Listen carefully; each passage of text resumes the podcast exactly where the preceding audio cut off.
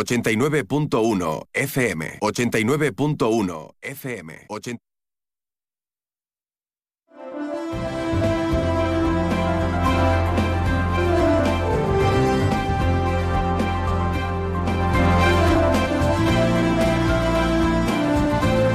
Más de uno Campo de Gibraltar en Onda 0, 89.1 de su dial.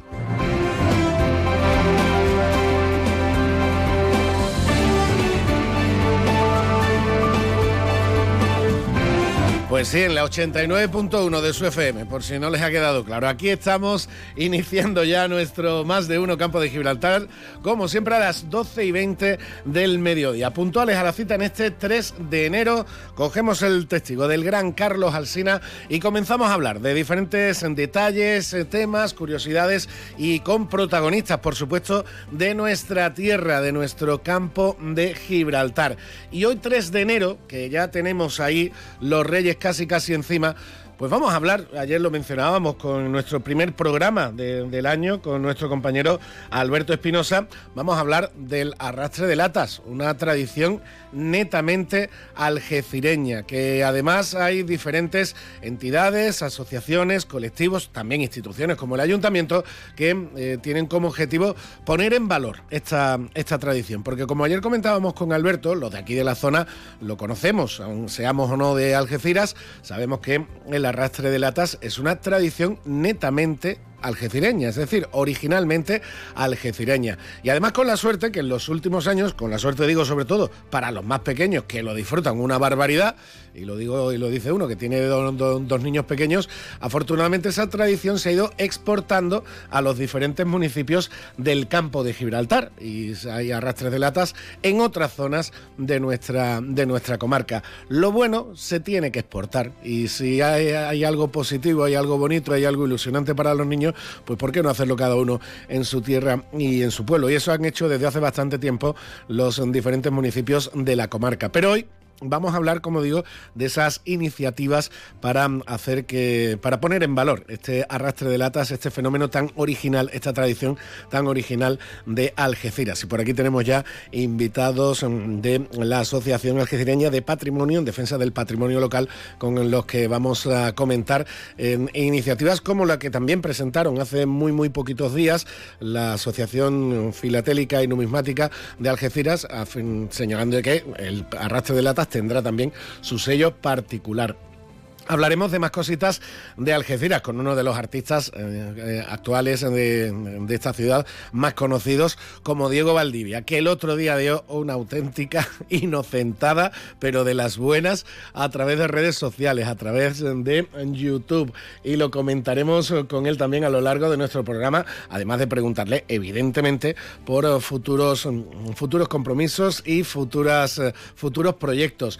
Nos iremos también a San Roque, concretamente al Valle del Guadiaro y a Guadiaro para hablar de ese parque Barbésula, ese nuevo parque infantil que es, auténticamente espectacular y que ha sido una de las novedades de estas semanas del cambio de año. Y mm, para ir terminando este resumen del menú del día que les, que les hago siempre, hoy tenemos y tendremos también aquí en el estudio a un compañero, concretamente al director de Onda Algeciras, a Javier Martínez, al que vamos a felicitar eh, aquí en persona, a él y a todos los compañeros y compañeras de Onda Algeciras, por esa extraordinaria labor con su campaña de recogida de juguetes. Más de 1.700 juguetes que ya se han entregado a Cáritas Parroquial de Algeciras para que se repartan entre los eh, niños de las familias más necesitadas de la ciudad es para darles la enhorabuena, por supuesto, es para felicitarles y lo haremos aquí en la sintonía de Onda Cero de nuestro Más de Uno Campo de Gibraltar. Un Más de Uno Campo de Gibraltar que comenzamos ya de inmediato, como siempre lo hacemos, con la información del tiempo. Y ahora la previsión meteorológica con el patrocinio de CEPSA.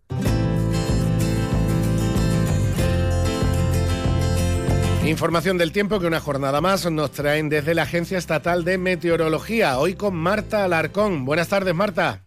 Muy buenas tardes. En la provincia de Cádiz tendremos cielo poco nuboso con temperaturas máximas sin cambios o en descenso, quedándose en cifras de 21 grados en Algeciras, 20 en Arcos de la Frontera, 19 en Jerez de la Frontera o 18 en Cádiz y Rota. Y de cara a mañana seguiremos con cielo nuboso cubierto con precipitaciones acompañadas de tormenta. Las temperaturas máximas descenderán, quedándose en cifras de 20 grados en Arcos de la Frontera, 19 en Algeciras y Rota o 18 en Cádiz y Jerez de la Frontera. El viento será de componente oeste, es una información de la Agencia Estatal de Meteorología Muchas gracias, Marta, por esa información del tiempo. 12 y 25 minutos del mediodía. Nos vamos con el resto de la actualidad. Más de uno Campo de Gibraltar en Onda 0, 89.1 de su dial.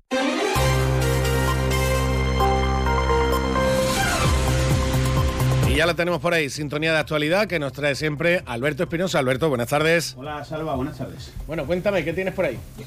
Bueno, pues mira, eh, seguimos con lo ocurrido ayer en San Roque. La Guardia Civil mantiene abierta esa investigación. Vamos conociendo algunos datos del fallecido. Hombre de 30 años, presuntamente, aunque todas las hipótesis están abiertas relacionado con el narcotráfico y que en 2016, recordarás, bueno, hace muchos años ya, pero cuando te cuente la película, pues te acordarás de ella, una persecución policial, que algún compañero tituló persecución de película de la Policía Local de San Roque, bueno, pues el conductor de ese vehículo es el fallecido disparo en el estómago, disparo en la cabeza y a partir de ahí, bueno, pues eh, todas las especulaciones y todas las hipótesis, más que especulaciones, hipótesis eh, abiertas. Hoy también publicaban los compañeros del diario Europa Sur, lo hemos contado esta mañana, que un motorista eh, disparó al aire en el Saladillo en la noche de ayer. Bueno, la hemos hablado con fuentes policiales, dicen que no tienen conocimiento de hecho, pero ya sabes que en los últimos días del pasado año hubo también algún que otro incidente, así que hay vigilancia por, por la zona y obviamente también en San Roque. Hemos conocido hoy los datos del desempleo correspondiente o los datos del paro al último mes del ejercicio 2023. Como suele ser habitual, descenso debido a la campaña navideña, 679 personas menos, para un total que deja el año 2023 de 31.103 eh, personas. En diciembre de 2022 había 31.709. Sigue el descenso del paro, pero hay más de 30.000 personas desempleadas en nuestra eh, comarca. Ayer comentábamos también lo ocurrido en la Menacha, ese, ese varón, esa persona, trabajador de 54 años que ha fallecido. Si es accidente laboral o no, hay que determinarlo porque, según la información que se manejaba en determinados sectores de la policía local, parece que había sido un infarto y fruto de ese infarto la caída, pues mala suerte y más, pero se ha activado por parte de comisiones obreras el protocolo para determinar si es o no un accidente laboral. Sería desgraciadamente el primero de 2024 y evidentemente lo peor es que se ha perdido una vida humana más allá de, de la situación. Educación ha reconocido a 45 centros del campo de Gibraltar, y esto me parece bueno, como promotores de convivencia positiva. Y prácticamente, bueno, prácticamente no, en casi todos los municipios o en todos los municipios de nuestra eh, comarca del campo de Gibraltar. Como tú decías, ya hay que ir mirando a los reyes, las latas y todo lo demás. Y en deportes no hubo derrota honrosa de, del Recre, que por cierto estamos comentando aquí ahora con nuestros invitados, grandes Lectricha, el último gol del Recre, que si es fuera juego, que si no. Yo en el campo pensé que no era fuera juego. Hay una imagen ahí que parece que toca el futbolista, no el que marca, sino el que le da el último pase.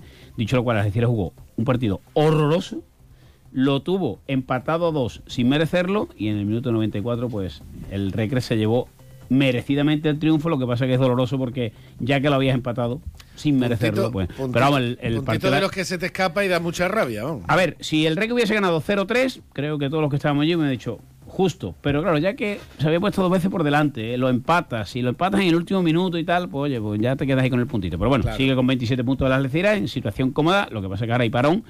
Y el próximo viaje es una visita al dentista, porque es nada menos que a Castellón. Muchas gracias, Alberto. Venga, hasta luego.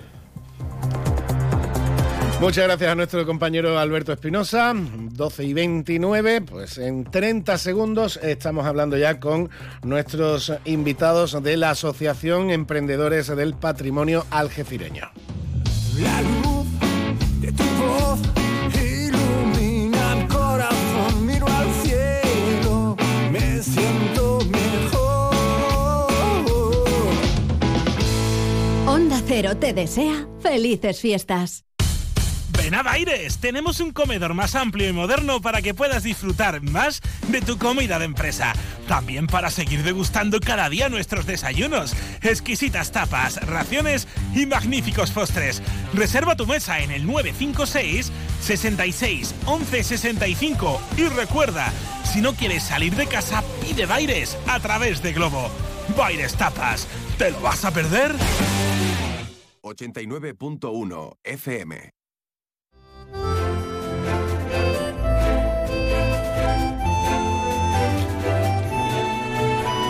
Y como les decía al inicio, ya que estamos eh, pues eh, casi casi acercándonos a la víspera de los Reyes Magos, acercándonos al momento en el que los, eh, las familias de Algeciras y sobre todo los pequeños sacan su ristra de latas para arrastrarlas por, la, por las calles en dirección también hacia, hacia, el, hacia el puerto para llamar la atención de los reyes, etcétera, etcétera, vamos a hablar de esa tradición del arrastre de- de latas vamos a hablar de la tradición de- del arrastre de latas y, como decía, de esas iniciativas que están teniendo diferentes asociaciones y organismos de ponerla en valor y que se reconozca verdaderamente la, la importancia que tiene para la cultura local y, y que forma parte, evidentemente, del, del patrimonio cultural mm, tradicional de Algeciras. Y para eso tenemos aquí a los miembros de la Asociación de Emprendedores del Patrimonio Algecireño, Antonio Pavón y Roberto Godino.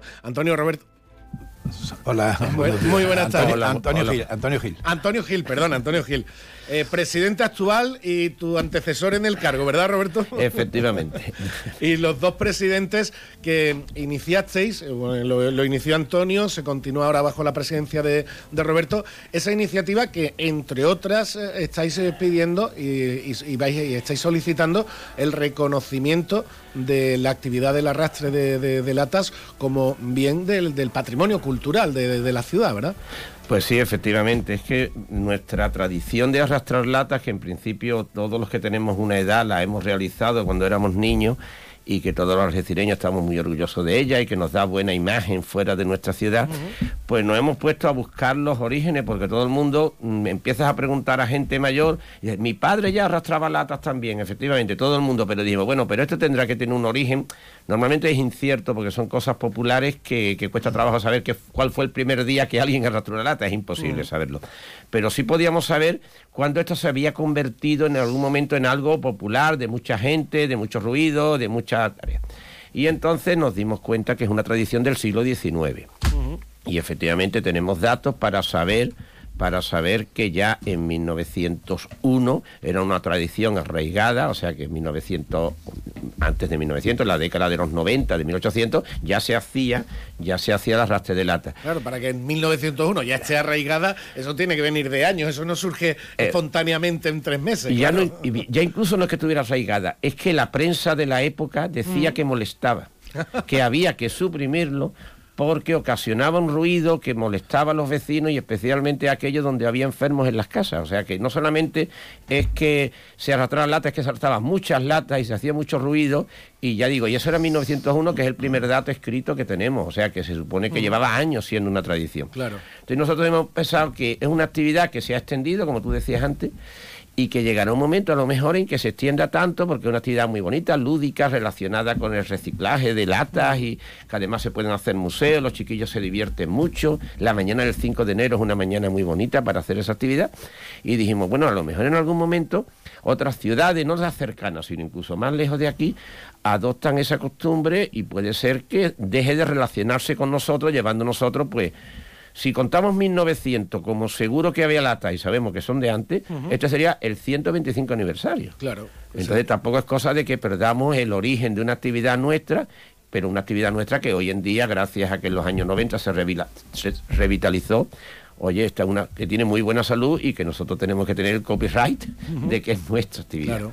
Eh, Antonio, teniendo en cuenta que la historia de la Algeciras moderna es de poco más de tres siglos, mantener una tradición y que tenga esa vigencia y esa actualidad, una tradición de más de un siglo y cuarto, mm, tiene, tiene su mérito y tiene su importancia. ¿no? Efectivamente, salvo unos años que hubo allá por la década de 1970 aproximadamente, en la que se, se perdió un poco la tradición en el sentido de que fue perdiendo fuerza y fue después en la época de Patricia González cuando eh, ya de una forma organizada se realiza y a un horario estipulado y un itinerario vuelve a, a coger fuerza esta tradición de forma que hoy día es una verdadera eclosión de niños, de alegría, de fiesta, de ruido.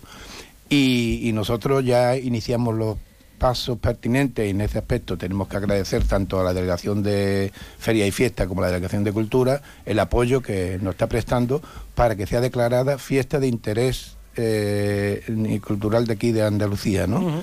Y, y- y en ese camino estamos y esperamos que para el año que viene ya, cuando sea la, el próximo arrastre de lata, ya esté eh, eh, declarado como fiesta de interés turístico. Eh, Roberto, ¿qué requisitos hay que cumplir? ¿Qué pasos hay que dar? Aparte de, como dice Antonio, evidentemente, antes de llamar a la puerta de la Administración Superior, que es la Junta, pues, es importante ir de la mano de la Administración local. Pero, ¿qué, qué, qué requisitos? ¿Cómo se hace? O Efe- algo así. Efectivamente, Antonio Gil, que en este caso no está aquí con nosotros, es el que ha tenido las relaciones con el ayuntamiento y efectivamente con la concejala Guanací, con Pilar Pintor, con una serie de concejales. La idea es esa, es reconocer que es una, una actividad singular, para al parecer también requiere que hayan, que se demuestre que que crea una llegada de personas, que hay muchas personas que tienen ese interés.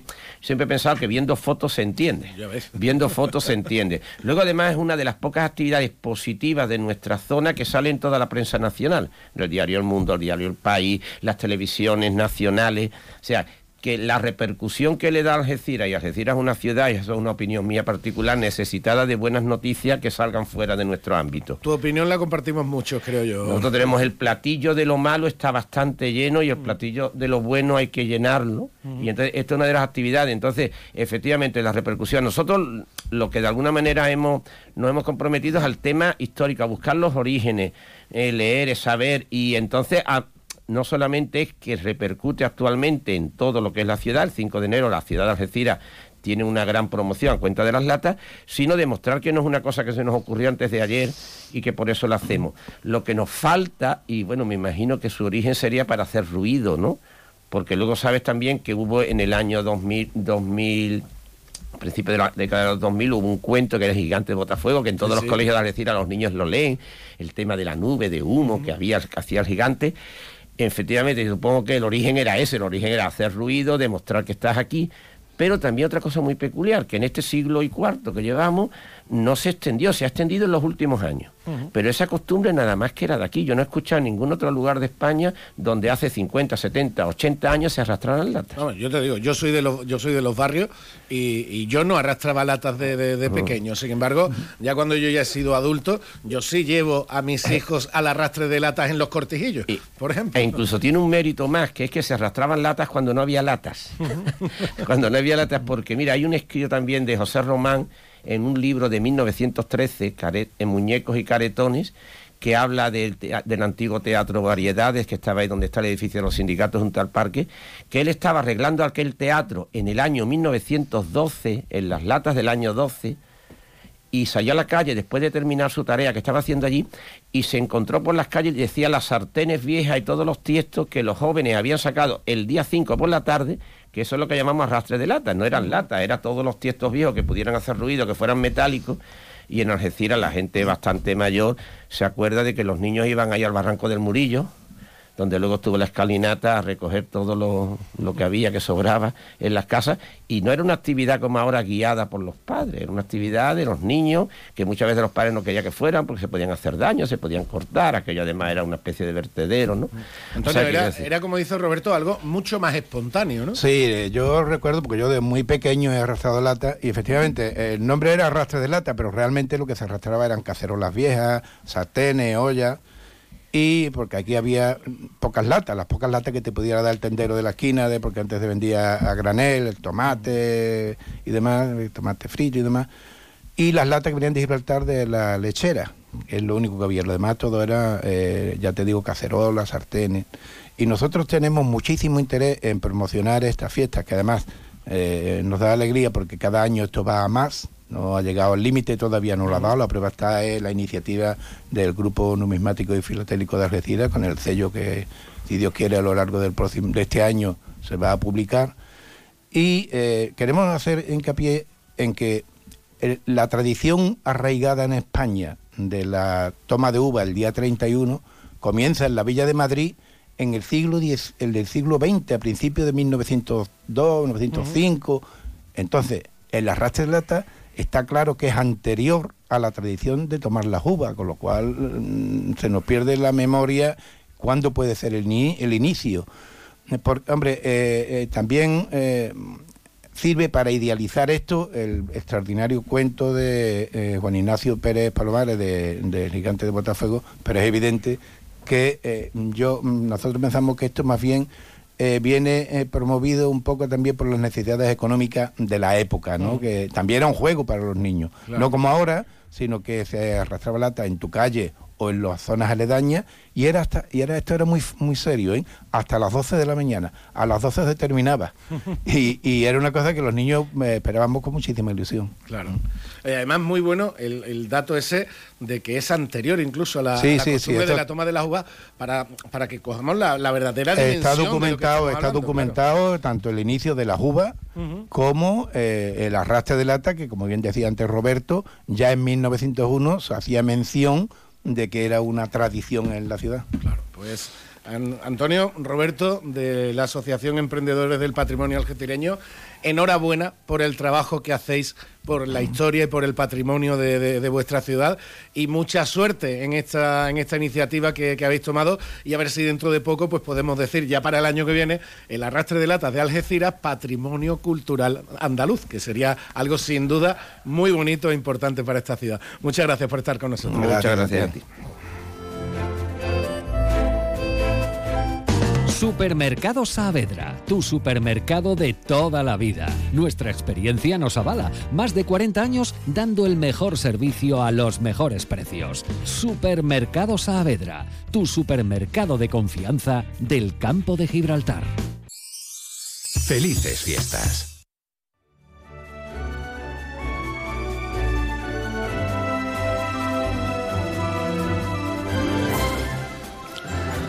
Seguimos en nuestro más de uno campo de Gibraltar y como ya recordábamos al inicio del, programa, hoy tocaba hacer balance de una maravillosa iniciativa.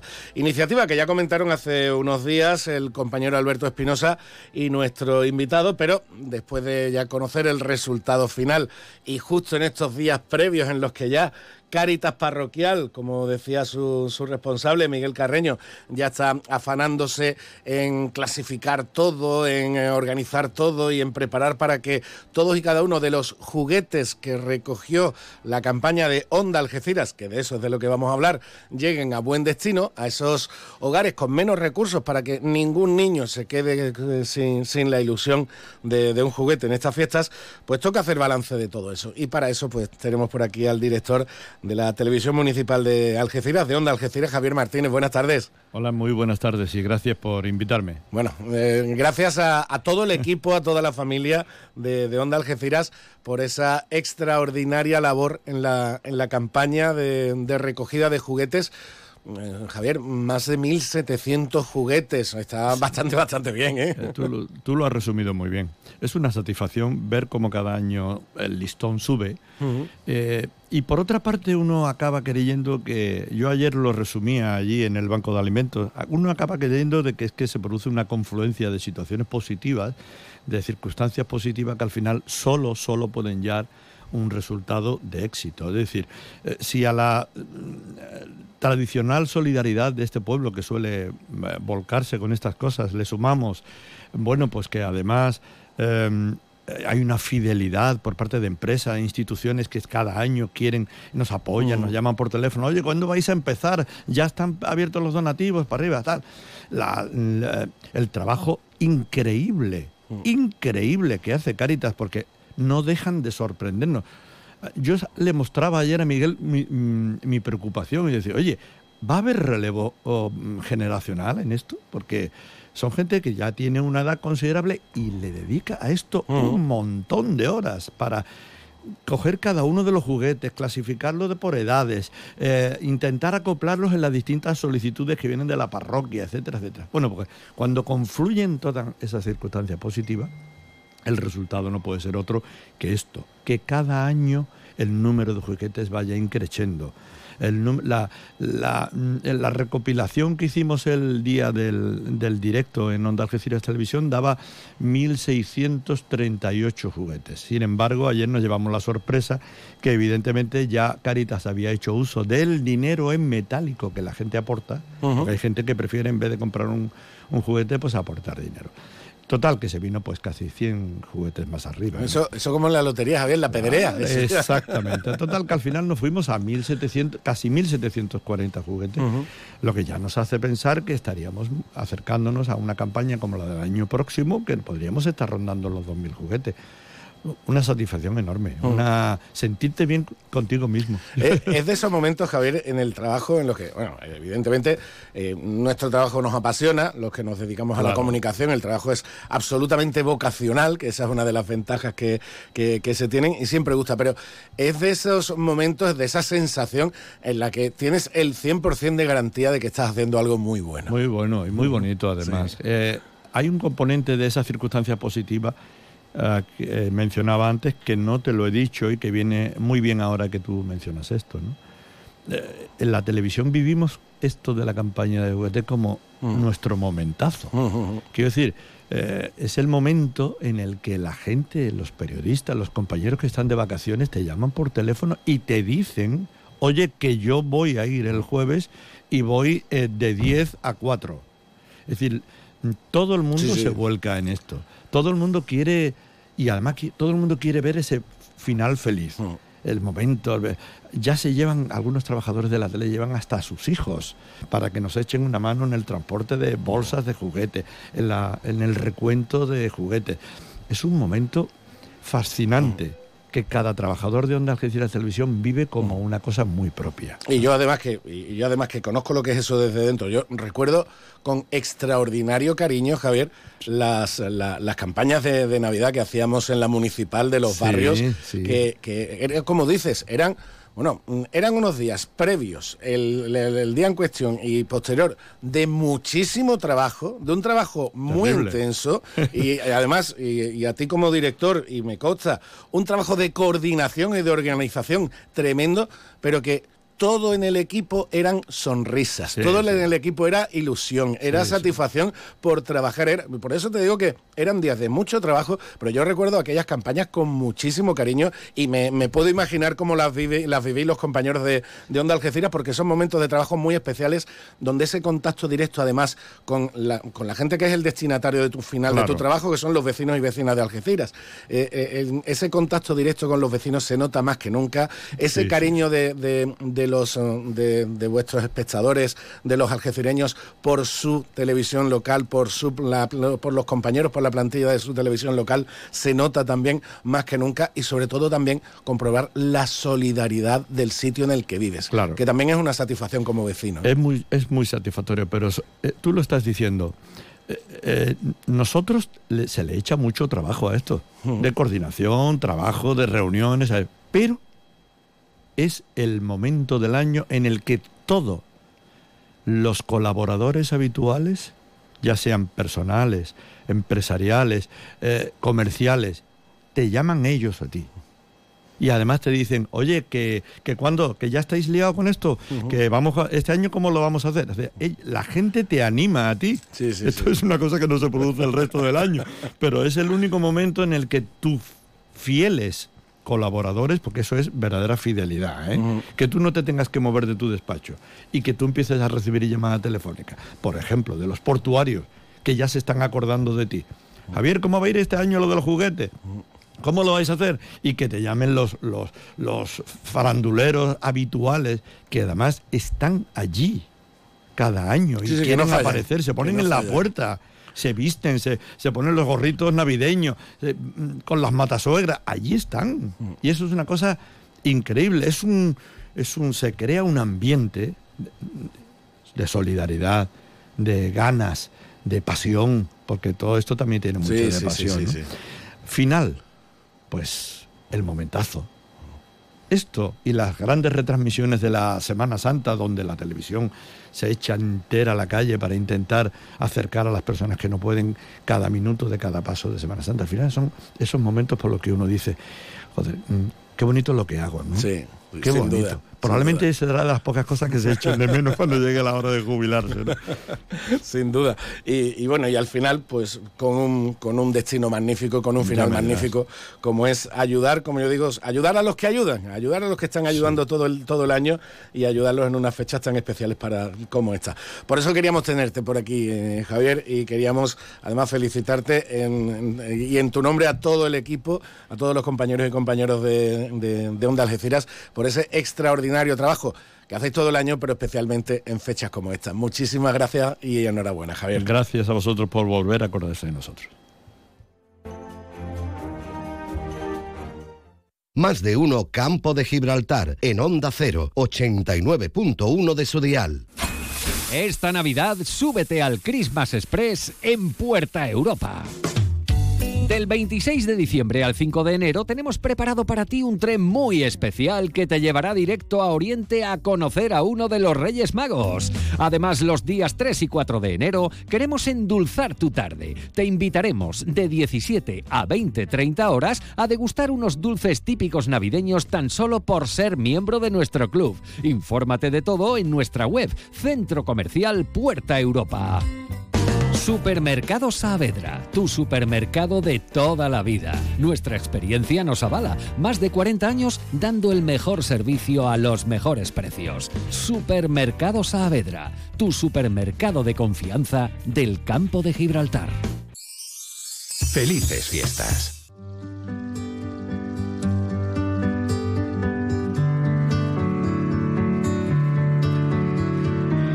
Y los próximos minutos de nuestro más de uno campo de Gibraltar lo hemos empezado con esta música de piano. No es la música de, la Lotería de Navidad, que es de lo que vamos a hablar ahora, porque uno de los mejores artistas actuales ahora mismo en Algeciras, nuestro pianista Diego Valdivia, en los últimos días, en las últimas semanas, eh, ha sacado diferentes eh, vídeos con eh, la música de la Lotería de Navidad.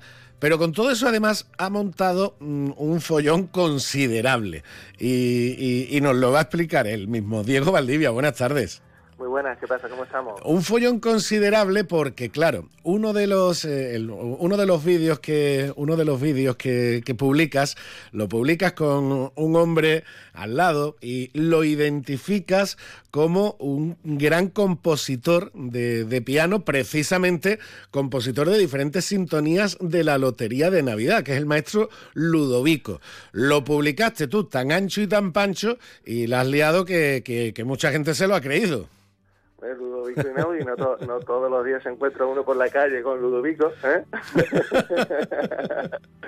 y le toca una de sus de sus éxitos, ¿no? Que es Nuvole Bianche, Nube Mm. Blanca en italiano, es un compositor italiano en el que la Lotería de Navidad pues hizo uso en 2015 de, de esta maravillosa canción y, y nada, bueno, tiene un montón de, de temazos, ¿no? Además, eh, Sí. como, como le ocurre también a otros grandes compositores de, de la actualidad, y si nos vamos a la música del cine, pues también John Williams, etcétera, etcétera, mucha gente tiene identificada la música, pero no tiene identificada exactamente a la persona. Con lo cual, si, si tú dices, oye, pues me he encontrado aquí en Algeciras con, con este compositor, etcétera, etcétera, etcétera, y, y, eh, era parte, ya lo podemos desvelar a este 3 de enero, era parte de una inocentada, y ahora me contarán los cómplices además, pero que mucha gente se la ha creído, Diego. Sí, sí.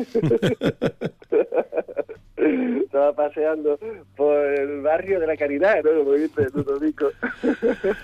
Sí, sí, ya, ha, dejado, ha dejado su gira apartada durante unos días a venir a Algeciras. Claro, que, que, alguno- que más de uno te habrá, te habrá preguntado, bueno, ¿y qué hacía este hombre aquí en Algeciras en Navidad? no? Claro. La verdad es que, vamos a ver, esto es una iniciativa de la farmacia Hernández, de aquí, popular, farmacia histórica, farmacia de aquí de Algeciras. Y, nada, Javier Hernández, su propietario, pues quería que le grabásemos unas canciones en, en justo delante de su fachada, ¿no? De la esquina, de la famosa esquina de la farmacia, que es preciosa. Entonces, ¿qué pasa? Que bueno, pues hicimos la canción de Ludovico, hicimos la canción de de, mm, la del doctor Cibago, la de también hicimos la de eh, Alfredo y Totó de la de la película de esta italiana, ¿cómo se llama? Ahora no me sale el nombre. La eh, ¿cómo era? ¿Cómo era? um, Pas- eh, ¿cómo era? Pasadena, como- no, me- no recuerdo ahora el nombre de la... Vamos, ahí viene en el vídeo. Sí. Entonces, bueno, ahí cuando estuvimos haciéndola, pues nos dimos cuenta cuando estábamos editando que, que, que Javier Hernández, que es igual que Ludovico. Eh, de Cinema, de Cinema Paradiso, de Cinema Paradiso. Cinema Paradiso. Mítica de, de- De de- Cinema Paradiso. Sí. Y, es, y es verdad, es que Eh, de Ennio Morricone. De Sí, sí, de Ennio Morricone. Pero, pero es como dices, Javier, el propietario de la farmacia Hernández, físicamente es un calco de, de- de Ludovico. Mire, cuando lo vimos, digo, oye, le digo a Andrés, ¿no? que es el chaval que me lleva a la cena, escúchame, este hombre es igual que Ludovico, ¿tú no lo has visto? Mire, pon una foto, le paso una foto y dice, hostia, ¿verdad? Porque él no conocía, conocía la música, pero él no conocía a la persona, y dice, ¿verdad? Y yo para el, para el jueves, que es el 28, pues eso lo rodamos, creo que fue el 25 o el- o el 26. El, no, eh, mentira, eso lo rodamos el 20 y la lotería era el 22. Ah, no, no, no, no, lo rodamos el 20, la lotería era el 22 y el 28 era el, el Día de los Inocentes. Entonces dijimos, que el jueves ponlo como, como inocentada, y verás tú que la gente se lo va a tragar, porque es que es igual. Y ya, la verdad, es, es- es historia, ya tú, tú lo has contado, ¿no? Que la, la gente lo ha comentado mucho, lo ha Bueno, compartido mucho. Bueno, y- tenemos ahí miles de visualizaciones ya, con sobre todo lo- lo- los vídeos cortos, y además lo dice, me encuentro con Ludovico Eunaudi y, y- y- pasa, y pasa esto. Y, y- y lit- y literalmente pues pones la música que es una preciosidad, la música que estamos escuchando de fondo, que es una preciosidad, este Nubole, Nubole Bianchi. Bueno, ¿y qué tal? Como la, la reacción de la broma entiendo que es muy buena, ¿no? Sí, la reacción muy, muy buena de, de la gente y, y le he hecho pequeñas variaciones. Tú sabes que a mí no me gusta hacer siempre la música igual, le meto normalmente percusiones, le meto palmas, le meto, le suelo meter cositas más de aquí y, y bueno, parece ser que ha gustado mucho. Y nada, aquí liado con 20.000 cosas, ¿qué te voy a contar? Mm, no, Eh, Yo, antes, de, antes de irte, pues cuéntame los, pro- los proyectitos que tengas por ahí. Sí, bueno, pues ahora hay algunos que no puedo contar todavía, pero hay otros que, que bueno, que sí, que la idea es de seguir este año dando muchos conciertos. Los conciertos, yo ahora mismo estoy ya, me estoy componiendo para otras, para, digamos, algunos clientes, entidades y demás, que quieren a lo mejor cosas de, de música y demás para, a lo mejor la marca o para algún vídeo, para, para alguna ciudad, ¿vale? De promoción y demás, porque para temas de FITUR y eso, ¿vale? El FITUR es la Feria de Turismo Internacional que se celebra en Madrid cada la año. tenemos, la tenemos ya mismo, sí. Claro. Eh, después, nada, con, mucho- con idea de, de volver a hacer una buena gira como el año pasado, que fue fabulosa. La verdad que me sentí muy querida a todos los sitios que fuimos, porque en el año 2023, que ya en el año pasado, pues tuvimos la suerte de estar en Emiratos Árabes, estuvimos en Turquía, ahora vamos, vamos que hemos, hemos estado por toda, por toda Andalucía principalmente. Y este año, bueno, pues espero repetir en muchos sitios también de Andalucía, sitios nuevos también, y ya veremos a ver si, si también pillamos el avión y vamos a algún sitio. Y espero también volver a Madrid, espero volver a, a Granada, volver a, a Málaga, capital también. No sé, a esto es un no parar. Sin duda, sin duda. Pero bueno, eso, eso es buena señal y eso es, eh, eso es indicativo, muy, muy indicativo de que a la gente le sigue gustando su, tu música y le sigue gustando, cómo no, además la puesta en escena, porque no solo es importante la música de Diego Valdivia, sino también el, bueno, el, el espectáculo en completo que supone verlo sobre el escenario, con el piano en directo, con el grupo de músicos que lleva y también con espectáculos de, de baile que también acompañan algunos de, de- Sí. en, en algunas ocasiones que es verdaderamente magnífico. Pues me, rodeo, me rodeo de lo mejor, Salva. Y aquí en Florida, hace un solo un- una notación aquí en Florida fue magnífico, agradecer a, todos a todos los, los, bueno, los campos gibraltareños, ¿no? Porque vinieron todos gente de, de aquí de la comarca y fue magnífico. Bueno, vinieron gente hasta de Sevilla a Ujú. vernos, aquí al Florida. Y, y estaba, vamos, el, lleno, pero vamos, que es que no, no, no se cabía. Tuvieron que abrir el, ¿cómo se dice? El, lo que hay al fondo del Florida, el gallinero, ¿no? El, Sí, sí. el jurado y demás, que eso normalmente no se abre porque es que no, no entraba la gente, ¿no? De tanta gente que vino, así que muchísimas gracias por, por asistir y acompañarme esa magnífica noche. ¿no? Que, todavía queda en el recuerdo que, no- fue hace, que fue hace poquito. Pues que haya muchas más y que las disfrutemos todos. Diego Valdivia, muchísimas gracias por estar con nosotros. Enhorabuena por la broma, que te salió muy bien y que tengas un magnífico 2024. ¿eh? Un fuerte abrazo igualmente a todo el equipo.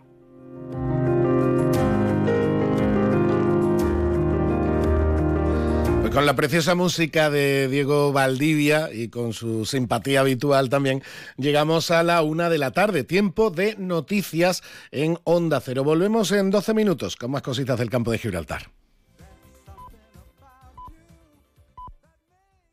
Es la una de la tarde, mediodía en Canarias.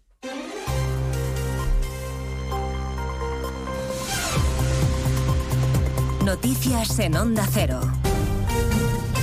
Buenas tardes, les avanzamos a esta hora algunos de los asuntos de los que hablaremos con detalle a partir de las 2 en Noticias Mediodía, empezando por el buen dato del paro que hemos conocido hoy, baja en 130.197 personas. En diciembre la cifra de desocupados se sitúa por debajo de los 3 millones, 2.700.000 personas, la más baja desde 2007. Ha sido un diciembre menos bueno que los anteriores en todo caso y el Ministerio sigue sin contar cuántos fijos discontinuos hay inactivos. Margarita Zavala. Sí, el Gobierno se resiste a la cifra de cuántos contratos fijos discontinuos inactivos hay. En números se limita a dar los de fijos discontinuos en general y lo hace ofreciendo el porcentaje.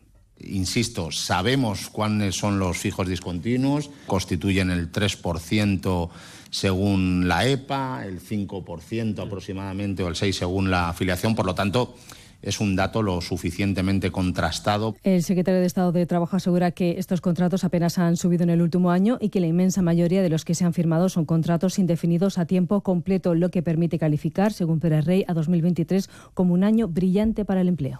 El plazo termina a las 6 de la tarde y el Partido Popular va a registrar a lo largo del día, antes de esa hora, una enmienda a la totalidad a la ley de amnistía con texto alternativo que explicará en apenas media hora el portavoz parlamentario Miguel Tellado. Esta mañana en Espejo Público ha defendido que se trata de proteger al país de las amenazas independentistas. Esta enmienda a la totalidad es más pertinente que nunca, porque desde luego protegería al Estado de aquellos que quieren atentar contra él, protegería nuestro orden constitucional de aquellos que quieren subvertir el orden constitucional de nuestro país. Las enmiendas a la totalidad no saldrán adelante porque hay una mayoría de grupos en el Parlamento, el PSOE y sus socios independentistas, que respaldan la amnistía. A partir de las dos les contaremos la encuesta de Celeste Tel para Onda Cero que confirma la tendencia de sondeos. El Partido Popular podría gobernar con mayoría absoluta con Vox si hoy hubiera elecciones. En junio hay europeas. Se presenta el nuevo partido de izquierdas, Izquierda Española, que ha registrado Guillermo del Valle, el fundador de una nueva formación política que pretende aglutinar el voto de partidos desaparecidos como Ciudadanos o UPyD y que reivindica otra forma de hacer política alejada de los acuerdos que han llevado al PSOE a pactar con los independentistas. Se lo contaba a Alsina esta mañana. Esa es la gran anomalía española, el nacionalismo identitario, étnico, el nacionalismo más reaccionario aquí en España, no solo sirve para formar gobiernos presuntamente progresistas, sino que quien no pase por el aro del nacionalismo no puede ser de izquierdas. Y hombre, eso es una anomalía inaceptable que no, que no toleramos, vamos. Nos fijaremos también en Noticias Mediodía en el colapso que están viviendo en los últimos días en muchos centros de salud por el alud de personas aquejadas por virus respiratorios como gripe o COVID. La directora general de Salud Pública, Elena Andradas, ha explicado que este año se ha adelantado el pico de casos de gripe y aconseja en algunos casos volver a recurrir a las mascarillas. Vamos a proteger a nuestros mayores, a los que tienen más de 75 años, siempre que acudan a los sitios concurridos. Por eso recomendamos la utilización de mascarilla en estas personas mayores siempre que acudan a fiestas, a reuniones familiares, vayan al supermercado o utilicen el transporte público. La directora general de Salud Pública de la Comunidad de Madrid. Y además les contaremos la muerte del número 2 de Hamas en el Líbano a manos del ejército de Israel, que ya tiene consecuencias. Egipto acaba de anunciar que congela su papel como mediador con las facciones palestinas para buscar una salida al conflicto en la franja de Gaza. En las últimas 24 horas, al menos 128 palestinos han muerto y 261 han resultado heridos por los ataques del ejército israelí en la franja bajo control de Hamas. De todo ello hablaremos a partir de las 2 cuando resumamos la actualidad de este miércoles 3 de enero. María Hernández, a las 2, Noticias Mediodía.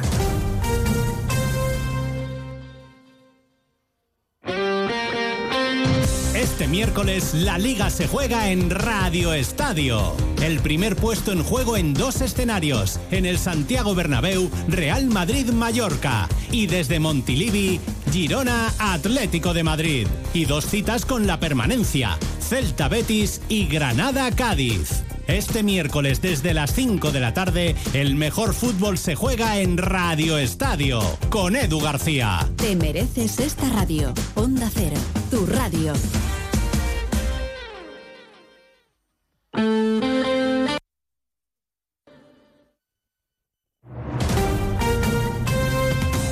Andalucía, Onda Cero.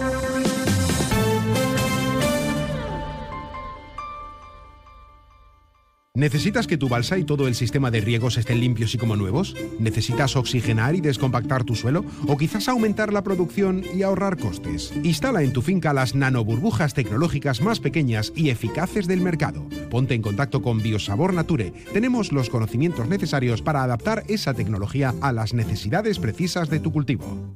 En CESIF trabajamos por mejoras reales para el personal de correos. Reclamamos retribuciones dignas, bolsas de empleo transparentes y cobertura de puestos al 100%. Acabemos con la precariedad en correos. Para ello, confía en un sindicato profesional e independiente. Tu voto tiene la última palabra. Hazte con el sobre del cambio. El 11 de enero, vota a CESIF. Sobre todo, Onda Cero Andalucía.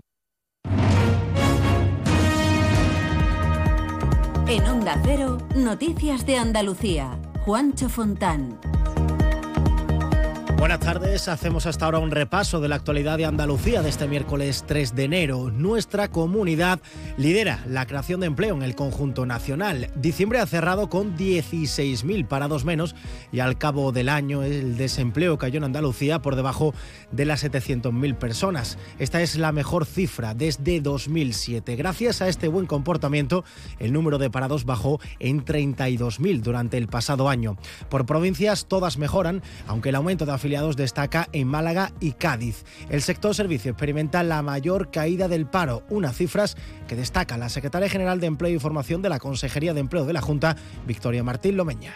Estos datos refrendan la buena evolución de la economía andaluza en un contexto difícil del 2023, con una elevada inflación y el efecto que causó la guerra de Ucrania, y ante cierta incertidumbre sobre la evolución del próximo año, en el que se prevé que habrá una cierta desaceleración en el crecimiento económico aunque aún se creará empleo con cierta intensidad.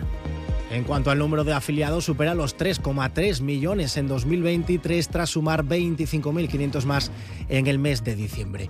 Buenos datos también para el turismo en nuestra tierra. Noviembre ha marcado un nuevo récord para el turismo internacional que viene a Andalucía.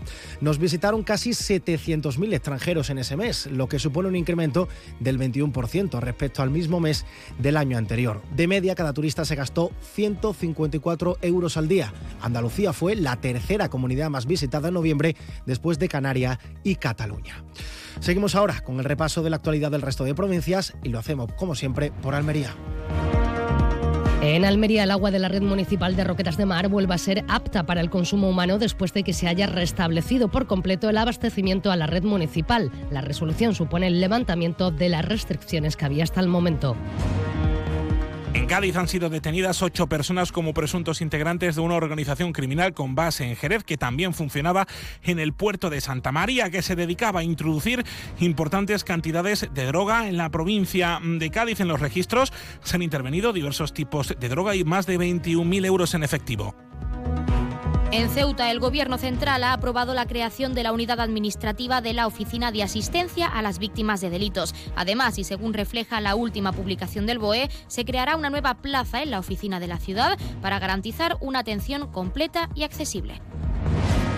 Un fotocol con el nombre de Córdoba instalado hace una semana en la zona del puente romano ha sido retirado después de que se hayan producido actos de vandalismo que provocaron destrozos en algunas eh, letras y otras estaban en riesgo de caída. El Ayuntamiento de Córdoba ahora estudiará si las vuelve a colocar o si les busca otro emplazamiento. En Granada, Ecologistas en Acción ha otorgado sus premios a TILA, a la empresa pública Cetursa, que gestiona la estación de Sierra Nevada, y a la Confederación Hidrográfica del Guadalquivir. A la primera por construir un nuevo telesquí en una zona medioambientalmente frágil y a la Confederación por su nefasta y poco clara gestión del agua en la estación, según los ecologistas. En Huelva, la Guardia Civil esclarece nueve delitos de robo con fuerza en instalaciones mineras de la provincia. Estas personas accedían al interior para perpetrar los robos del cableado de cobre. Posteriormente, el material era vendido en puntos de reciclaje. En total, se han recuperado más de 1.300 kilos de cobre. En Jaén, más de 4.500 personas han participado en actividades de educación ambiental impulsadas por la Diputación Provincial a lo largo del pasado año, con las que han pretendido educar y sensibilizar a la ciudadanía respecto a la necesidad de respetar el medio ambiente y la importancia de la conservación de la biodiversidad. En Málaga, nueva agresión a un médico que atendía al paciente en su domicilio en el municipio de Humilladero. El usuario, que no estaba de acuerdo con la exploración del facultativo, persiguió al profesional desde su casa hasta la ambulancia y golpeó la puerta del vehículo hasta que los sanitarios abandonaron el lugar. Y en Sevilla el dispositivo de seguridad para la cabalgata de los Reyes Magos contará con 188 agentes de la policía local. Además se le van a realizar controles de alcoholemia a los conductores de las carrozas desde donde se lanzarán unos 100.000 kilos de caramelos. El cortejo estará formado por unas 3.000 personas, 800 beduinos, bandas de música y caballos. Más noticias de Andalucía llegan a partir de las 2 menos 10 de la tarde. Onda Cero. Noticias de Andalucía. ¿Quién dijo que las muñecas solo pueden ser princesas y los muñecos guerreros? Estamos cambiando las reglas del juego. Ahora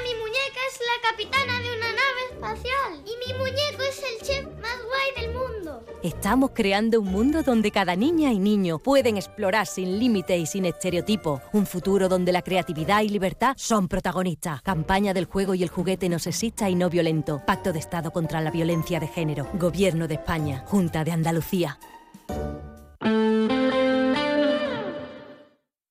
89.1 FM.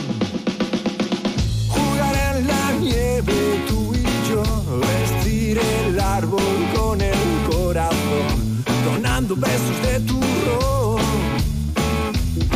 Un deseo que el mundo sea mejor. Onda Cero te desea felices fiestas.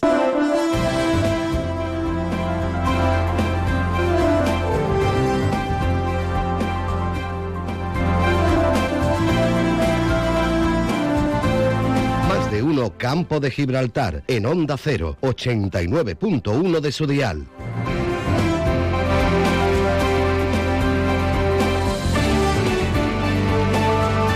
Y doce minutos del mediodía, volvemos a la segunda parte de nuestro más de uno campo de Gibraltar, aquí como siempre en Onda Cero Algeciras. Una segunda parte en la que dentro de unos minutos nos vamos a ir hasta Guadiaro, donde vamos a conocer un poco mejor una de las noticias más mm, relevantes e interesantes e importantes para esa población, la de Guadiaro, que no hace ni una semana ha estrenado un nuevo parque infantil. Bueno, pero no es cualquier parque infantil, la verdad es que es una instalación verdaderamente impresionante que ya está haciendo que centenares de niños, ya no solo de Guadiaro, sino de toda, de toda la zona, de todo el valle del Guadiaro de las poblaciones de su entorno, la estén disfrutando y además es el primero de una serie de, de parques temáticos que va más allá del, del concepto clásico de parque infantil, de, de columpios y, y- y cacharritos que va a realizar y que va a instalar el Ayuntamiento de San Roque en sus diferentes distritos. Conoceremos ya en los últimos días,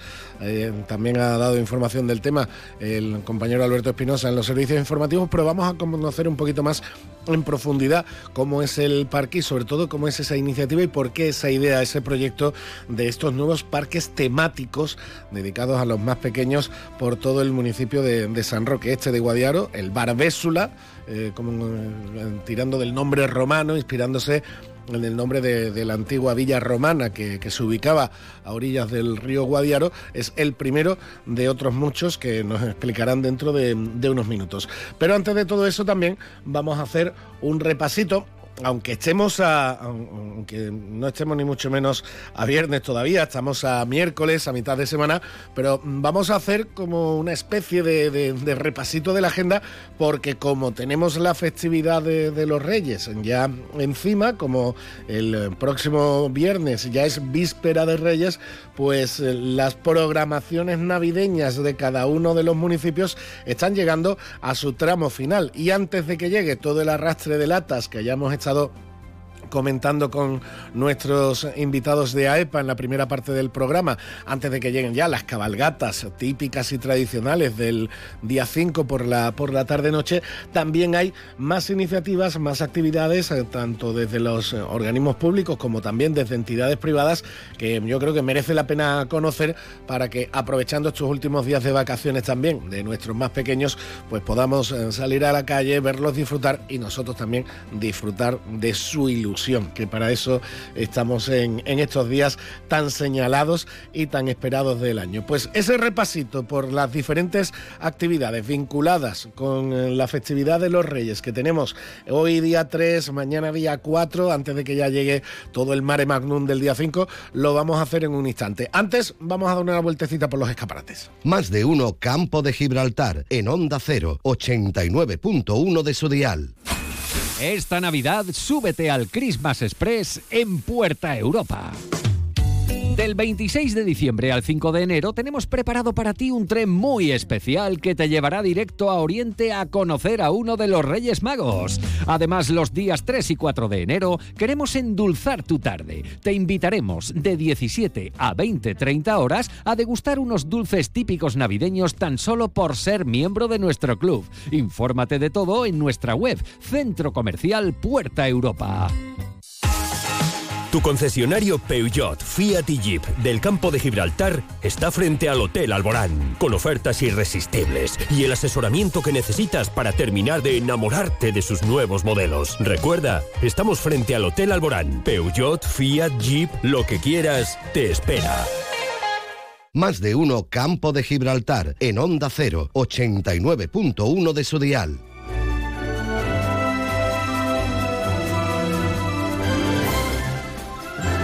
Pues haciendo ese repaso, comenzamos por hoy mismo y concretamente en San Roque, en la Alameda Alfonso XI, donde ya ha empezado desde las 12, desde el mediodía, ha empezado la fiesta infantil de Reyes San Roque 2024, que va a estar eh, activa hasta las 2 de la tarde y después también de 4 de la tarde a 7 de la tarde, de, de 4 a 7.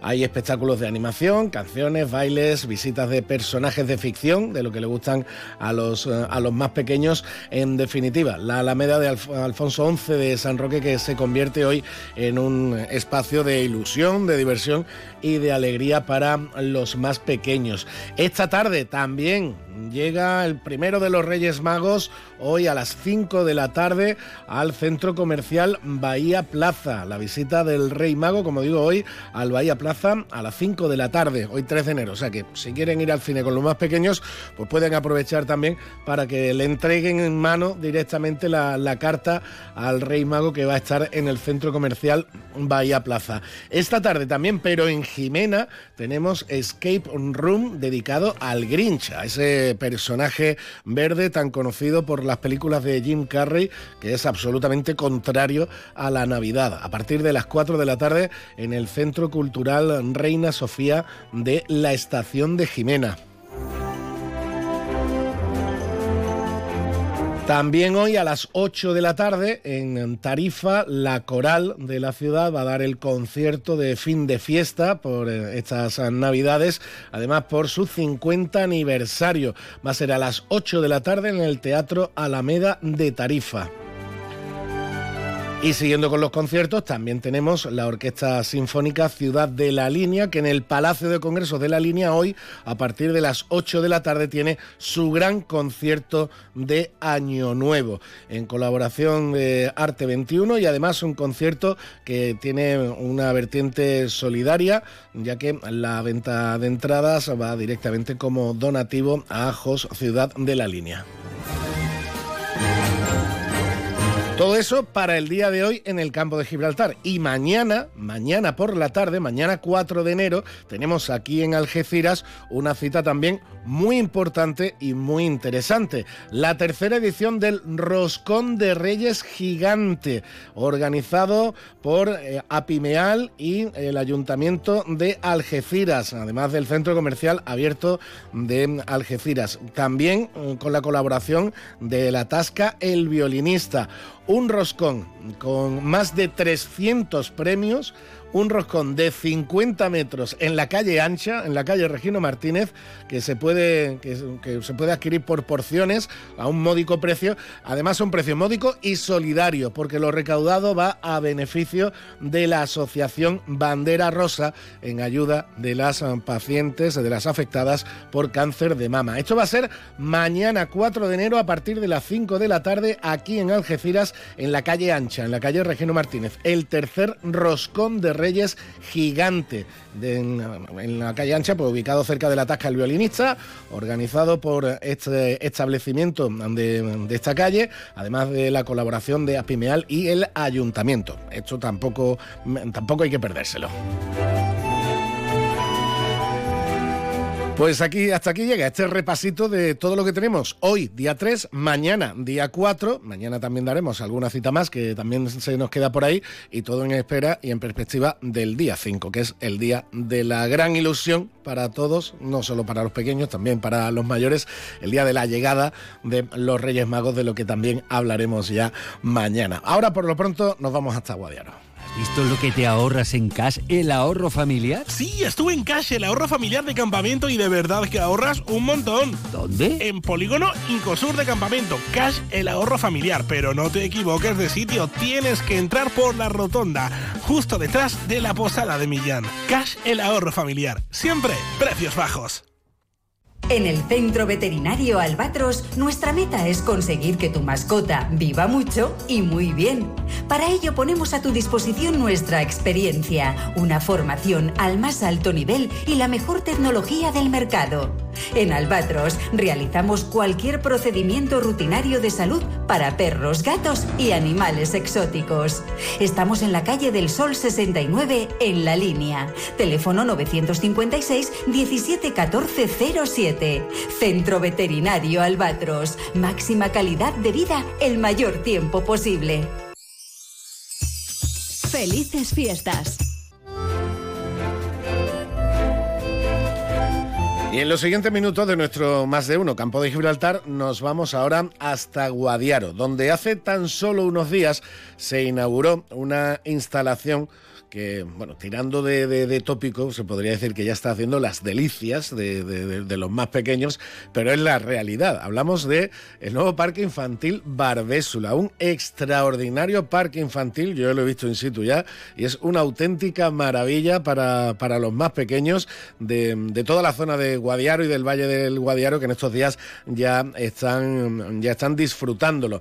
Hubo mucha gente en la inauguración, muchas familias de Guadiaro, muchos niños que ya estuvieron disfrutando de, esta, de este nuevo parque infantil que además tiene la característica de recordar el origen romano de, del actual Guadiaro. Por eso se llama Barbésula, que es eh, el, nombre de esa antigua población romana. La verdad es que ha sido una de las noticias del 2023, aunque ha pillado justo, justo en los últimos días para Guadiaro y una magnífica novedad para empezar este 2024. Hablamos con la delegada municipal del Ayuntamiento de San Roque, Belén Jiménez. Belén, buenas tardes.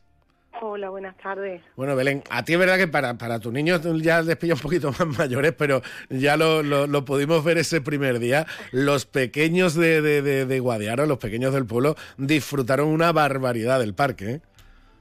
Pues sí, la verdad que, que bueno, que todo el pronóstico que teníamos y lo que esperábamos al final se cumplió y fue todo un éxito de, de afluencia el propio día de la inauguración, pero puedo decir que a días posteriores de la inauguración me he pasado por allí y he visto como, como el recinto ferial se llenaba de, vehículos que estaban todos eh, pues con la con el objetivo de, visitar el parque y que el parque pues estaba como el primer día.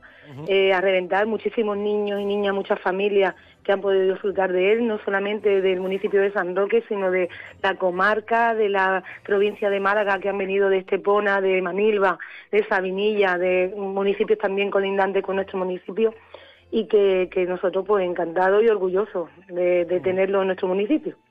Eh, Belén, un, parque, un parque infantil que es muy diferente de, lo habitual en la inversión, si no me equivoco han sido más de un millón de euros de inversión. El parque es enorme, tiene muchísimas, eh, muchísimas atracciones para, para los más pequeños, pero desde el principio, y me consta que este es un, proyecto de, hace ya muchos meses, desde el principio teníais claro y teníais, teníais pensado desde el gobierno de San Roque de hacer algo muy diferente de lo habitual, ¿no? Pues sí, la idea de este equipo de gobierno pues es simplemente eso, hacer diferentes parques temáticos, de comenzar por hacer uno por zona. Una, hay cuatro zonas bien diferenciadas en nuestro municipio, la zona del Valle del Guadiaro, que ya, como habéis podido comprobar, ya tiene su parque temático, que realmente es el objetivo. Eh, después sería la zona de la bahía, que ya estamos en construcción de uno nuevo, que, que estamos ya en marcha y ya han comenzado los movimientos de tierra y bueno los trabajos previos a, a, lo que se pueda ver quizás más, más llamativo de, lo que es el proyecto. Y después estamos redactando un proyecto también para la zona del casco y nos faltaría también la zona interior que irá justo detrás. Pero sí, esa es nuestra intención de hacer parques temáticos uno por zona. Posteriormente ya se estudiará la viabilidad de hacerlo en diferentes barriadas de las propias zonas, pero en principio para que todas las zonas puedan disfrutarlo vamos a empezar uno por zona, que serían en total cuatro mm, parques temáticos. Estos eh, cuatro, parques temáticos llevan diferentes eh, diferentes características. Una de ellas es que tienen que tener relación con la zona en la que, o la temática tiene que ir dirigida a la zona en la que va a ir situado que en nuestro caso, en este caso que ya hemos finalizado, como bien has dicho tú, va en relación a, a Barbésula, una ciudad romana que, que existió eh, hace siglos en, en, la, en el Valle de Guadiaro y que, que aunque se sabe muchas cosas, pero quedan todavía muchas cosas por descubrir y desde el equipo de gobierno también estamos dirigidos a que a que se vaya avanzando también en este tema. De hecho, eh, perdona, perdona Belén, lo, lo, comentó el alcalde en la, en la inauguración, en Guadiaro hay prácticamente una colina que queda por excavar entera y se sabe que eh, esa colina eh, oculta y alberga restos romanos de, de, de Barbésula. Sí, sí, de hecho, allí en nuestra zona, eh, o aquí en nuestra zona, eh, se llama, y todo el mundo lo conoce como cerro, el Cerro Redondo. El Cerro Redondo ha sido visitado por todos los niños y niñas y sobre todo, bueno, en especial de Guadiaro y Pueblo Nuevo porque están, eh, están mucho en medio, pero sí que por, niños y niñas de, de todo el Valle de Guadiaro. Vamos, de hecho yo recuerdo cuando iba íbamos andando al, colegio, yo vivía en Guadiaro Pueblo y teníamos que trasladarnos a a la zona más, más, más joven del pueblo, lo que es la, la zona del pueblo nuevo. Siempre, incluso nosotros mismos subíamos el Cerro Redondo por y lo bajábamos a la ida y vuelta del cole, o sea, y muchos vecinos y vecinas de, de Guadiaro tienen restos de, de la de, de, lo que tiene que haber debajo del Cerro Redondo, porque incluso pasabas y te encontrabas restos de vasijas y cosas de, de aquella época. De hecho, teníamos, teníamos un vecino, se llama Ciro Gil, que falleció hace años, pero que es muy es una, una figura muy emblemática de, de, nuestro, de nuestro municipio y sobre todo de, de Guadiaro, Vivian Guadiaro. Y se dedicaba a, sobre todo a eso, a recopilar eh, restos que él iba viendo, bueno, también cuidaba del medio ambiente, hizo una, una asociación juvenil, Almanzor, y todo iba dirigido, si te das cuenta, a la época romana. Él era un, un vamos, era una, eh, amaba esa época, amaba también eh, la zona donde vivía, amaba el, el poder descubrir lo que hubo hace siglos en nuestra en nuestro municipio y sobre todo allí en Guadiaro y desde luego su, su imagen es un referente para todos los vecinos y vecinas.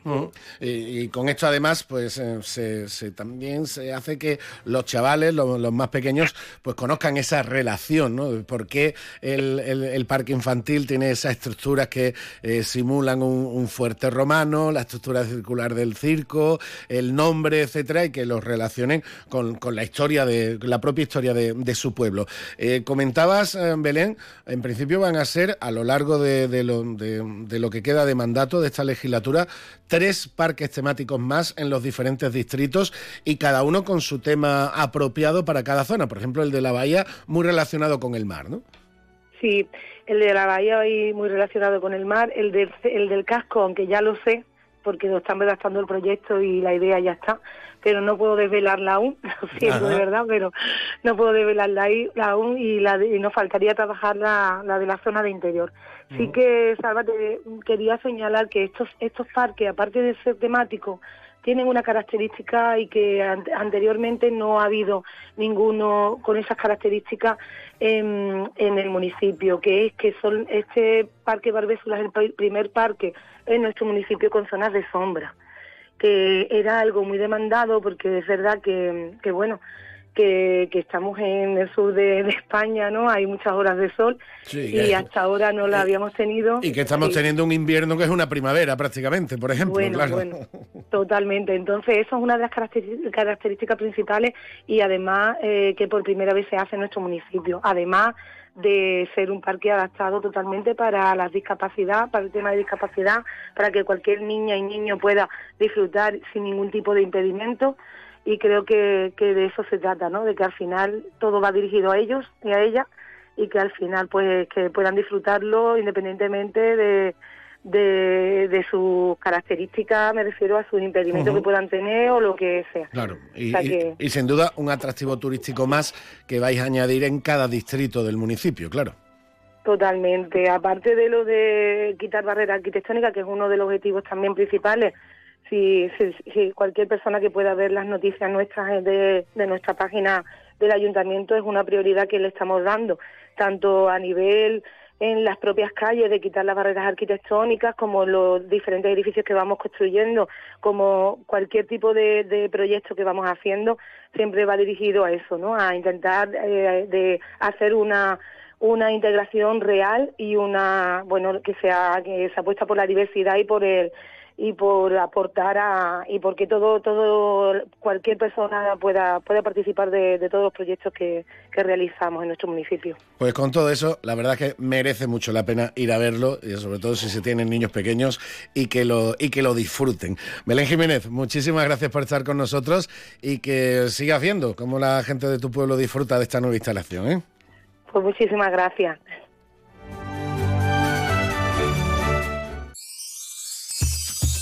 Felices fiestas.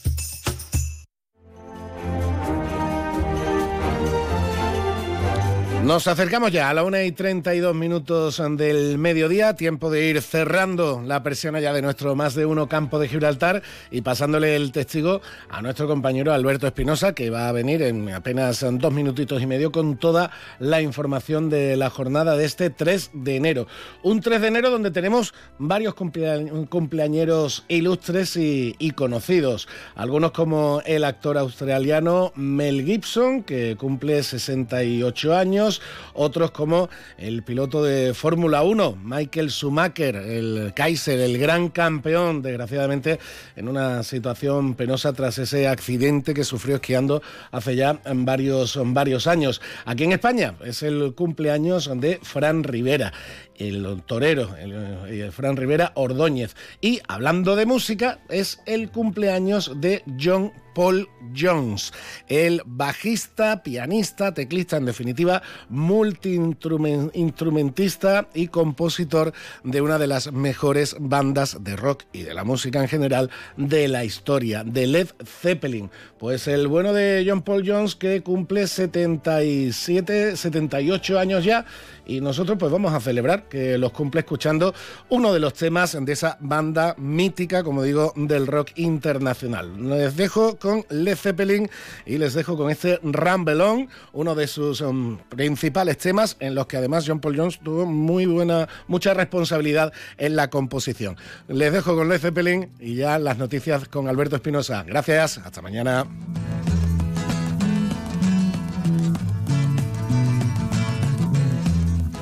are falling all around.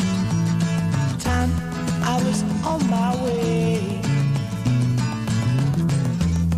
Thanks to you, I'm much obliged for such a pleasant stay. But now it's time for me to go.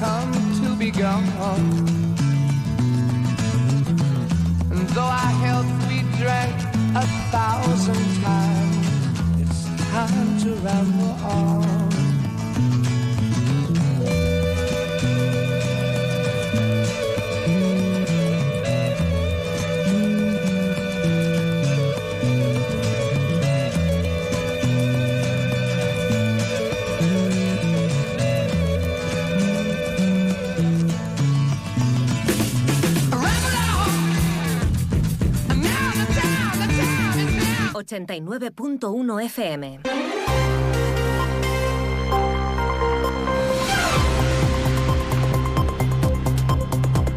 Noticias del campo de Gibraltar en Onda Cero Algeciras con Alberto Espinosa.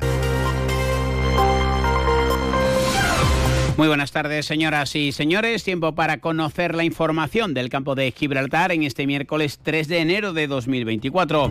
La Guardia Civil mantiene abierta la investigación por la muerte tras sufrir dos disparos, uno en la cabeza y otro en el estómago de un hombre en San Roque, varón de 30 años, que presuntamente estaría relacionado con el narcotráfico. Por el momento no hay detenciones. El mes de diciembre ha dejado 679 desempleados menos en el campo de Gibraltar que en noviembre. La cifra global asciende a 31.103 personas. En la, tasa interanual el pasado año había, cuando acabó 2022, 31.709 desempleados.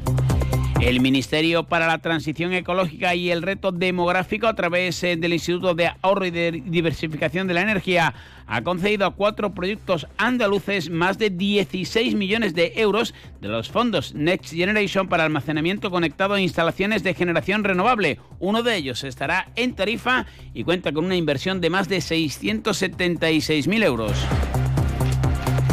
Educación en la Junta de Andalucía reconoce a 45 centros del campo de Gibraltar como promotores de convivencia positiva. Noticias que desarrollamos hasta las 2 menos 10 de la tarde, hora que alcanzaremos con el deporte y lo ocurrido anoche en el nuevo Mirador. Mal estreno del año para el Algeciras, derrota ante el Recreativo de Huelva 2-3, que lo deja no obstante en la zona cómoda de la tabla, pero le aleja del sueño del playoff de ascenso a segunda. Un Algeciras que además está moviendo el mercado, sobre todo en cuanto a las salidas. Se marchó a Morortu y ya es oficial también la salida esperada de Rodrigo Sanz. Además, el joven estadounidense Jack Imperato tiene que retirarse del fútbol por una lesión crónica. Lo hace sin debutar ni un solo minuto con el conjunto algecirista. Una y 37 noticias aquí en Onda Cero. Espabila, sal de casa, viaja, demuestra al mundo que puedes salir de tu zona de confort. Y cuando vuelvas, si tienes esas ventanas que te aíslan de todo, descubrirás que el mejor lugar del mundo ya lo conocías. Ventanas con sistemas Comerlin, como en casa, en ningún sitio.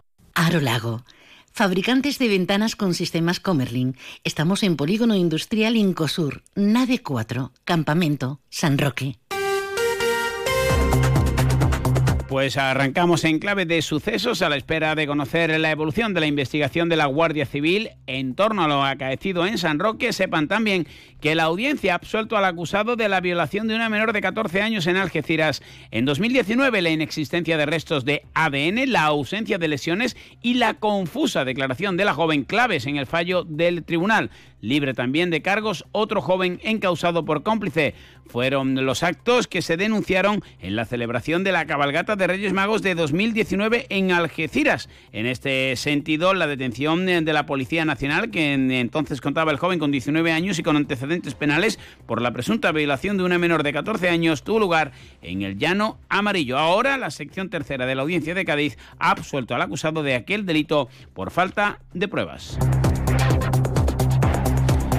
Y hablamos ahora del eh, desempleo. Ya saben que eh, se ha cerrado el mes de diciembre. El Servicio Andaluz eh, contabiliza en el campo de Gibraltar 31.103 personas que quieren trabajar y no pueden hacerlo. Son 679 menos que en el mes anterior. Evidentemente se deja sentir para bien la campaña navideña. Manuel Triano, Comisiones. Para Comisiones Obreras, el descenso del desempleo durante el año 23 eh, más de 600 personas y cerca del 2% en nuestra comarca son datos positivos, si bien reflejan una, una desaceleración de la creación de empleo en el campo de Gibraltar. En ese sentido, creemos clave la necesidad de poner en marcha por parte de las administraciones públicas de políticas de activas de empleo, por un lado, y de desarrollo de las infraestructuras pendientes que permitan el desarrollo socioeconómico de una comarca que, bueno, que aún es incapaz de dar respuesta a más de 30.000 desempleados y desempleadas. También ha valorado estos datos el secretario comarcal de la Unión General de Trabajadores, Ángel Serrano. En nuestra comarca en concreto, bueno, pues esperemos que las inversiones nuevas de hidrógeno y de alguna que otra infraestructura que decían que iban a venir, como por ejemplo la 340 y alguna que otra empresa que decían que se iba a incorporar al campo de Gibraltar, pues nos dé la satisfacción del año 2024 de que el paro en nuestra comarca pues baje más todavía, ¿no? Decirle al gobierno y a la Junta de Andalucía que hay que esas 112 medidas tan prometidas hay que ir aplicándolas o las que nos correspondan al campo de Gibraltar. Precisamente el sindicato Comisiones eh, Obreras ha lamentado la muerte de un trabajador en un accidente ocurrido en La Menacha, del que le informamos en la jornada de ayer, un varón de 54 años que prestaba sus servicios como conductor para una empresa de transportes por carretera. Aún no se ha aclarado si es un accidente laboral o como algunas fuentes policiales consultadas por Onda Cero apuntan a un infarto y una caída que provocó esta triste noticia. En cualquier caso, Comisiones ha activado ya su protocolo. Manuel Triano. Hemos puesto en marcha el protocolo de actuación que tenemos diseñado para este tipo de siniestros. Ha empezado las investigaciones previas que servirán para eh, nuestra denuncia en la inspección de trabajo con los datos que recabemos y de igual manera anunciamos que la próxima semana eh, convocaremos una manifestación de repulsa por, por este nuevo accidente laboral que se une a los cuatro accidentes que ya hubo el pasado año en nuestra comarca.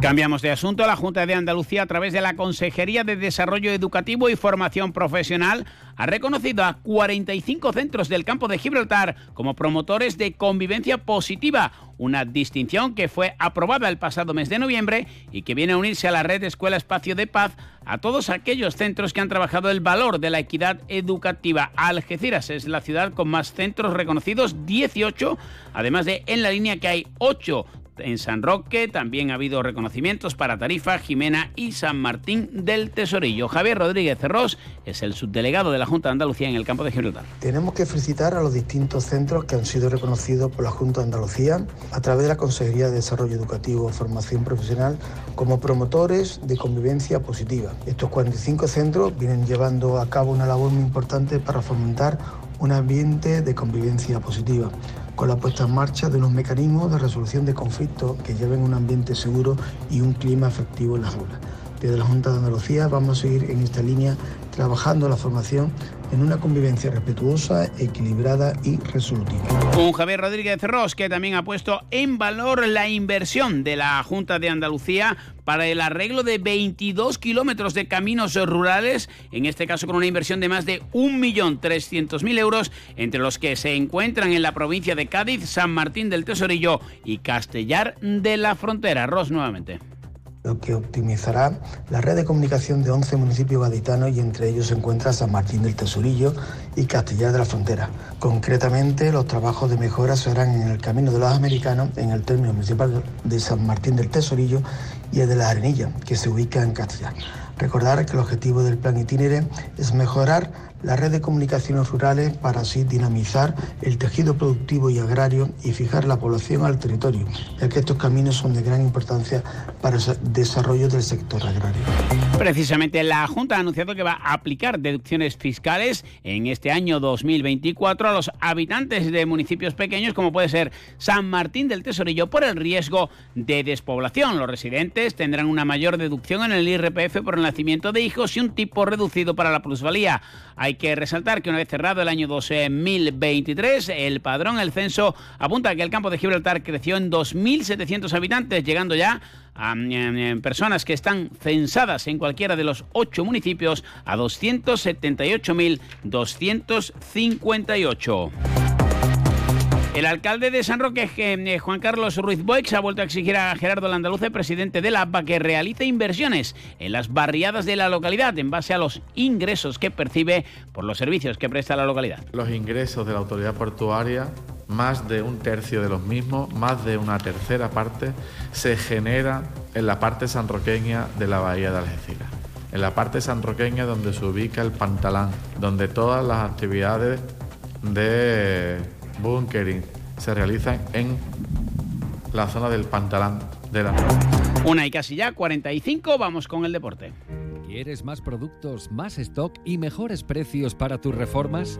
En Leroy Merlin Los Barrios te ofrecemos la gama más amplia, con precios que se ajustan a tus necesidades y con la máxima calidad en materiales de construcción, electricidad, fontanería, piscinas, carpintería, baños y mucho más. Ven a Leroy Merlin Los Barrios y descubre muchas más ventajas para profesionales como tú.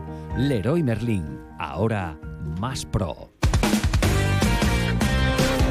1 y 45, vamos con el deporte. Arrancaba 2024, partido muy atractivo en el Mirador, gran ambiente, presencia de seguidores del decano del Recreativo de Huelva, que fue muy superior al Algeciras. En la primera mitad ya se pudo ir ganando al vestuario. Afortunadamente para los rojiblancos, Lucho García y la falta de puntería de los onubenses eh, dejó el 0-0 en el marcador. Y en la segunda mitad cuando todo parecía indicar que la justicia del fútbol llevaba al marcador, se adelantaba el cuadro de Abel Gómez eh, en el minuto 60, luego Javi Cueto empataba, Antonio Domínguez marcaba un golazo en el minuto 82 que no celebraba y posteriormente era eh, Juan Rodríguez el que empataba. Siete minutos de descuento, el Algeciras tenía un punto que no había merecido, pero que era oro en ese momento y casi casi, casi en la última jugada del partido con cierta polémica, aunque no había fuera de juego de la Rosa, ponía el 2-3 definitivo. Abel Gómez técnico del Recre. Sí, eso es lo bonito del fútbol, ¿no? Creo que eh, una vez que, que nos meten el gol, pues bueno, ellos por también por su afición, por su gente y demás, pues es normal que,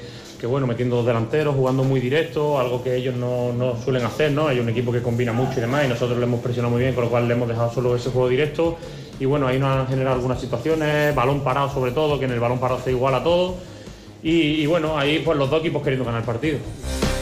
Pues esa ambición pudo ser perjudicial en ese caso para un Algeciras que, como reconocía su entrenador, había jugado el peor partido de la temporada. Espera Lolo Escobar que la derrota venga bien. Me ha gustado nada el partido, creo que ha sido el peor partido que hemos hecho durante toda la temporada. Creo que mi mensaje eh, se ha olvidado un poco, se ha perdido. Eh, cuando hablo de que hay que conseguir los 45 puntos cuanto antes, creo que ahí dentro, no, hoy no se ha pensado en los 45 puntos, se ha pensado en, que somos un equipo de playoff. Y evidentemente ha venido un equipo de playoff y nos ha pintado la cara como la tiene que pintar y nos ha puesto donde nos tiene que poner, en nuestro sitio. Entonces creo que esto, espero que, creo sinceramente y espero que nos venga bien. Un Lolo Escobar que hizo algo de autocrítica, pero también cargó contra sus futbolistas. Dijo que vio demasiadas individualidades. Eh, estaba totalmente desesperado, era la palabra, porque no, no he visto a mi equipo ni he visto un equipo. He visto individualidades intentando solventar un partido a nivel ofensivo y defensivo y ese no es el camino.